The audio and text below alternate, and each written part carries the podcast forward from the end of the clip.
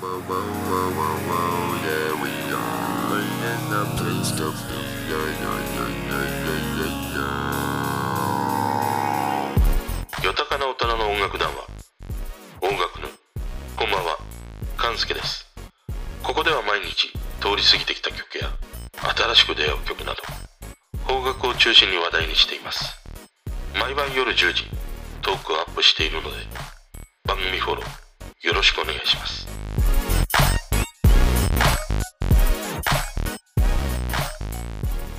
やっぱり大塚愛はさ、大塚愛たらしめる曲というものがあって、それがね、今回リリースされた愛引きというね、曲でした。この曲はラッパーのアッコゴリラとコラボした曲で、4月の28日先行配信された曲ですね。で、5月の12日にはね、この愛引き、ハイナビ、またたびというね、もう韻を踏んだこの3曲がデジタルシングルとしてリリースされますね。で、俺はね、この合いびきを聞く限りさ、あの、かつての大塚愛のね、黒毛和牛上昇たん焼き680円からの本マグロ中トロ300円でつくね70円というね、この一連のね、思い出させてくれるような、そんな曲だったりしましたね。で、まあこの合いびきといえばハンバーグだし、上昇タンといえば焼肉でしょ？で、まあハンバーグとか焼肉に合うさ、飲み物といえば、やっぱりさ、夏はドクペなんだよ。ね、ドクペ。ドクターペッパーですね。ドクターペッパーってあれ好きなんだけど、あの昔とだいぶ味が変わってたりするんだよね。だから多分あれ年々年々こう味の変化をしてるように思うんだけど、あれは好きな人と嫌いな人に分かれるよね。あとあのドクペで思い出すのは俺はあのメッコールとかあったね。あのーね、桜田淳子が会員としていたね、統一教会関連会社がね、製造していたメッコールとかね、あと米屋でしか売ってないプラッシーとかありましたね。あとうちの近所ではね、プラモデル屋さんがあって、そこで売ってたちびっこコーラとかありましたね。もうこのちびっこコーラって夢のコーラと言われていて、あの当時ベビースターがね、確か20円なんだよ。で、ラメッツっていうね、袋麺をさ、ただぶったたいてね、粉々にしたものが入ってるだけのさ、ラメッツっていうね、お菓子があって、それが5円。その時代に30円で飲めるコーラというのはね、もう画期的だったんだよね。で、まあなんかね、あの、なぜ飲み物のね、話になったんだという ことはね、やるんだけど、一番話したいのは、赤星っていうビール、札幌のラガービール、あれの缶ビールバージョンがさ、5月の25日に発売されるということで、まあ限定発売なんだよね。それをちょっと手に入れたいなと思って、なんかあの、赤星好きの人にね、情報共有したいなと思って話したんだけど、あの赤星っていうビールってもともとあの、業務用としてね、あの、流通しているビールなので、まあ、買えないことはないんだけど、基本お店でしか飲めないんだよね。で、しかも瓶ビールしかないから、あの、缶ビールのバージョンって確か去年もやったのかな？あの、珍しいんだよね。だから、まあ、ビール好きな人、そして赤星好きな人、5月のね、25日から発売される缶ビールのね、赤星、ちょっとね、要チェックやでということだったりしますね。で、大塚愛です。まあ、最近のね、大塚愛はね、元気です。卓球の愛ちゃんは元気がありませんが、元モーモスのね、高橋愛の階段折りはね、一見の価値がある。そしてついでに言うと、前代。彼女は六代目中村勘九郎の奥さんです。ねえ。まあ、いろんな愛ちゃん、引き、今後もありますが、大塚愛はね、元気です。なんかこの、大塚愛は元気ですっていう、なんかしばらく休んでいて、復活したさ、エセアイドルみたいなコピーだったりするんだけど、とにかくね、大塚愛元気なんだよ。で、俺は割と大塚愛の話はことあるごとになんかしてるような、印象があるんだけど、以前にも大塚愛のトークを上げたり、あとその気になるということでね、何回か彼女の曲の話をね、してきたりもしたんだけど、今回はね、再び背中をね、ぐぐぐと押されましたね。この先行リリースされた愛引きという曲がね、いや、よかった。この曲はさ、大塚愛とラッパーであり、あの、ラジオパーソナリティをね、務めるアッコゴリラというね、えー女性とのコラボになってたりします。で、このアッコゴリラというね、彼女、もともとアッコっていうね、名前でデビューしたんだけど、なんかね、突然、あの、会話をリズムで行うゴリラに魅了されて、ノリでね、アッコゴリラと命名するという。まあそこからね、今に至るということなんだけど、俺はすっかりあの、和田アキ子へのリスペクトでね、アッコゴリラっていう名前にしたのかなと思ったら、全くね、関係がないようでしたね。で、この二人の出会いというのが、あの、昨年開催されたオンラインフェスがあって、まあそこのなんか裏側を伝えるというね、MC をやっていたのがアッコゴリラで、そのステージが終わって、その番組に出演したのが大塚いで、そこをきっかけにね、この二人が出会うということのようでしたね。で、今今回のこの合いびきという曲、二人の共作なんだけど、初めて聞いた時に、やっぱり真っ先に思い出したのが、大塚いの黒毛和牛上昇単焼680円だったんだよね。まあその一番はやっぱりその食べ物つながりということが大きくて、まあ、塩タンでしょ？で、こっちはハンバーグだからさ。で、曲に関しても、黒毛和牛もそうだし、この合いびきもそうなんだけども、頭サビから入るんだよね。そういうところもやっぱりその、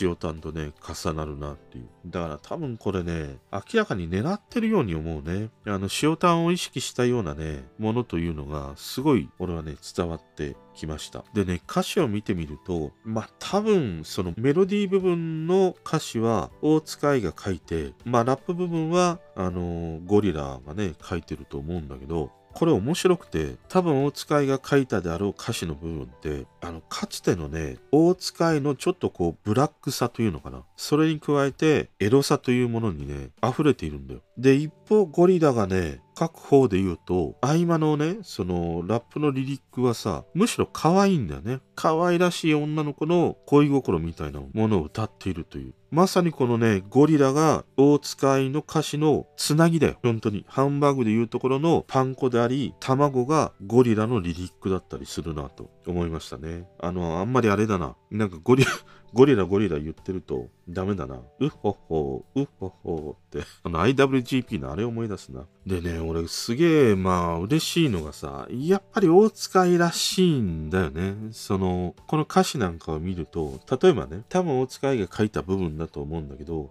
塩撒いたり、ナツメグだったり、思い出に泣けてまた揉んだり、腐れ縁ですね、離れられない、二人から出る愛汁なりっていう風に歌うんだよ。もうこれさ、完全体エロだよ。しかもね、黒毛和牛を書いてたね、あの20代の頃の女の子のようなね、挑戦的なエロではなくて、もう大人になった大塚愛のね、ただれたエロなんだよ。だからこれなんか俺読んでて思ったのが、大塚愛がさ、尊敬してやまない桑田佳祐が去年、あの、坂本冬美に書いた、ブッダのように私は死んだ。あの歌詞のようなね、歌謡サスペンス劇場にも重なるようなね、男と女のどうしようもない歪んだね、愛情をね、描いているように感じてしまうんだよね。いや、ここら辺がね、やっぱり大塚愛たるというね、歌詞に俺はすごい思えてならないの。で、まあ、ハンバーグ素敵、ハンバーグ素敵って言うんだけど、まあ、ハンバーグ素敵っていうことと、ハンバーグステーキとね、こう、重ねている。なんかその面白さもあるし、あとやっぱりね、さすがだなと思わせるのは、まあこれどっちが書いたのかちょっとわからないけれど、ラストにね、ハンバーグ素敵、ハンバーグが好きねっていう風に歌いながら、一番最後は、でもエビフライが好きって閉じるんだよ。もうここら辺がすげえ痺れたな。まあエビフライでさ、いろいろ俺妄想してしまうからね。もう妄想が膨らみすぎて、このたった最後のさ、でもエビフライが好きっていう、この最後の一フレーズだけで、この曲がさ、最後もうどんどんどんどん、こう、なんていうの？縁日のさ、敵屋の綿菓子のようにさ、もうどんどんどんどん膨らんでいくんだよ。この最後にエビフライを持ってくるあたりがね、俺は多分大塚愛のセンスだと思うんだけど、いやもうちょっと痺れたね。で、このラスト部分ね、大使いが、まあ歌いながら、そのバックでさ、あのアッコゴリラがラップしてるんだよね。でもそのラップ何言ってるかちょっと聞き取れないんだけど、俺なんかね、期待してしまうのは、かつて大塚愛がさ、あの、黒毛和牛上昇単焼き680円のカップリングで、つくね70円っていうね、曲があって、もうこのつくね70円ってさ、もうノイズだらけなんだよ。もう何言ってんのか聞き取れないというね、曲なんだけど、でも実は歌っていたのはさ、もう超スーパードシモネタなんだよ。だからね、今回この最後にさ、ゴリラが重ねているさ、ラップ部分っていうのはね、俺はなんかちょっとそういうものを期待したいんだよね。なんかお使いならやってくれそうだなと思ってしまうんだけどね。だからまあ今回のこの「合いびき」という曲はねかつての大塚愛のあの自由奔放さというのかな。それが戻ってきたようなね一曲になっていてそれが俺はすごい嬉しかったりしましたね。そしてさ大塚愛かなりね最近活動的なんだよね。まあそのオンラインライブをねやったりもしてるし TikTok にもねかなりいろいろ上げてたりもするしね。あと2月に発売されたリメイクアルバム。オンワンオンっていうね、あの、アルバムがあるんだけど、これはあの、かつての自分のシングルというものをさ、様々な音楽プロデューサーとか、あの、トラックメーカーの人にね、まあアレンジしてもらって、まあ今のようなテイストのアレンジでね、リリースしたアルバムというものがあって、これもすごく良かったりしたんだよね。あとその自由奔放さで言うとね、インスタでさ、あの、彼女がね、昔書いた、かきくけこんのというね、あの漫画をアップしてたりするんだよね。で、なんか前も話したね、お寺とかさ、ストリートでね、ピアノを弾き語るというね、こともしてたりして、まあ神出鬼没でもありながらね、いや、すげえ自由に活動しているなっていう、なんかちょっと大使いから目が離せないなという、そんな感じだったりするんだよね。まあ今日はね、この大使い、そしてアッコゴリラのコラボ曲、合いきの話をしてみました。あ、もちろんあの、この合いびきのプロモーションはね、スピードワゴンのハンバーグ師匠しかないというね、ことですね。それでは。